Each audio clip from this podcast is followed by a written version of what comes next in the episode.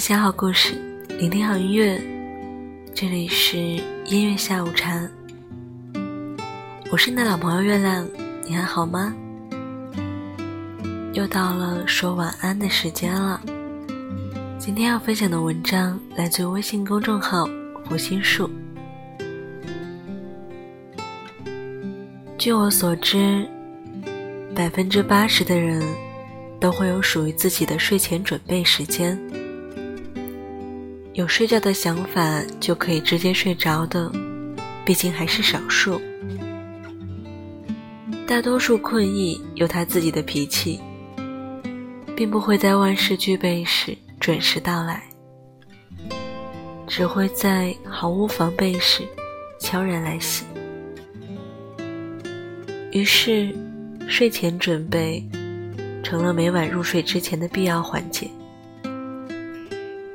洗过澡，躺在床上，刷会儿微博，看会儿小视频。哦，对了，下午那集电视剧还剩二十分钟，点进去。就由不得自己了。两集开始算少的，再打开淘宝，看一眼新买的裙子发没发货。回到主页，又在猜你喜欢里刷的停不下来。会议会迟到，但不会缺席，直到眼皮有一点要打架的意思，关灯睡觉。就算是跟人说过我要去睡了，这些睡前准备该做的事情，还是一件不能少。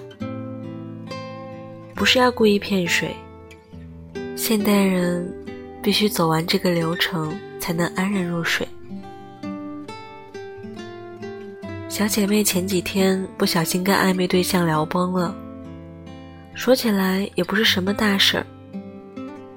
就是因为他发现对方说完晚安，过了四十分钟，又在微博分享了一首歌。我一万个不理解，对他说：“这也算毛病吗？睡前玩会儿手机，人之常情啊，你居然还追在后面问个究竟。”他倒是莫名其妙，有一种被骗的感觉。发现之后，立刻一个截屏甩过去。对方显示正在输入，五分钟以后打过来一个问号。他接着质问：“你不是说去睡了吗？”对方回：“睡不着就不能听会儿歌了？你就能保证每次说完晚安之后立刻睡着？”他回：“我肯定能啊。”对方说：“那你厉害。”这样简单几句话，他气得一晚上没有睡着，抱怨说：“问题是，他完全可以去说我去听会儿歌，我去刷个微博，干嘛非要说直接睡了？我看他就是不想跟我聊天。你说，人这一天，早上被闹钟叫醒，一睁开眼。”就神经紧绷，去了公司一整天泡在工作里，下了班还不算，得收拾完躺在床上，才能真正松一口气儿。一天的二十四个小时里，属于自己的时间本来就不多，连睡前这点仅存的时间都要被剥夺。也太不够意思了吧！微博上有个观点是说，晚安等于宣布对外打烊，就是说，我今天对外就营业到这儿了。说完晚安之后，就算我再出现在王者峡谷里，也没什么稀奇的。想到今天掉下来的星，就是睡不着。新学的初妆得赶紧去改一下。姐妹还约我上大神的三排车呢。别说刷微博了，听一会儿舒缓的歌，都是在为睡个好觉积累舒适的情绪。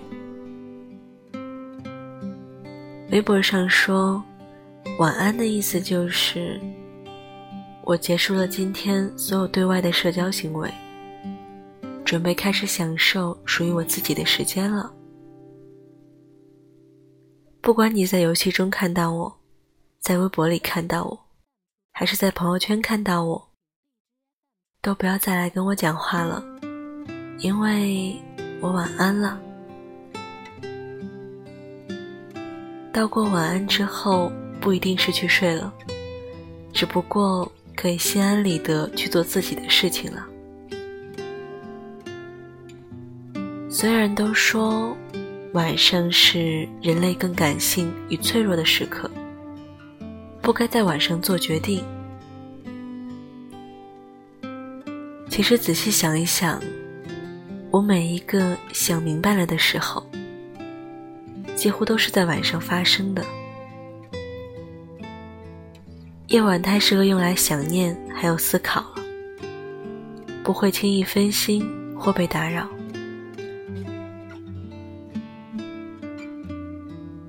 夜晚是我们坦诚相见的时刻，月色躺满房间，回忆层层叠叠。今夜的夜空和神秘的星月，都能为我作证。我用了一整个夜晚，想念爱的人的气息和味道。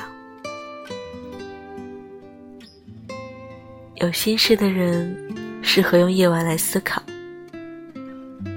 那些如乱麻的难题，也更容易在此时被耐心等待。听着窗外远处的车声、人声，想象着几千公里以外的你有着怎样的生活。大脑持续运转，思绪一点一点被捋清，焦头烂额的事情，可能一瞬间。就有了答案。你看，晚上的时间这么短暂，这么美好，当然不该随便被浪费和打扰啦。不过夜晚虽好，也请不要贪杯。打烊之后，还是要早点睡觉啊。晚安，愿你今晚做个好梦。我是你的老朋友月亮。今天要分享的歌，快点告诉你，听一下前奏是不是很熟悉呢？这首歌快点告诉你，送给你喽。晚安，做个好梦。我睡了，拜拜。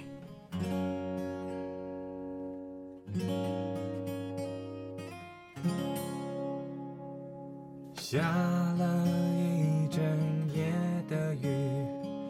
早起就是好天气，又在昨晚梦见你，我们快乐的游戏，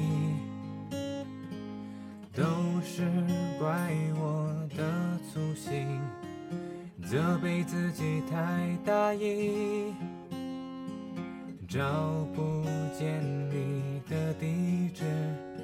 可爸爸就要去邮局，想快点告诉你，我用你送的蜡笔画了幅画，特快转递给你。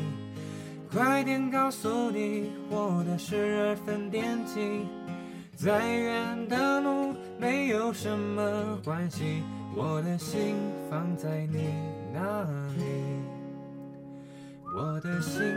放在你那里。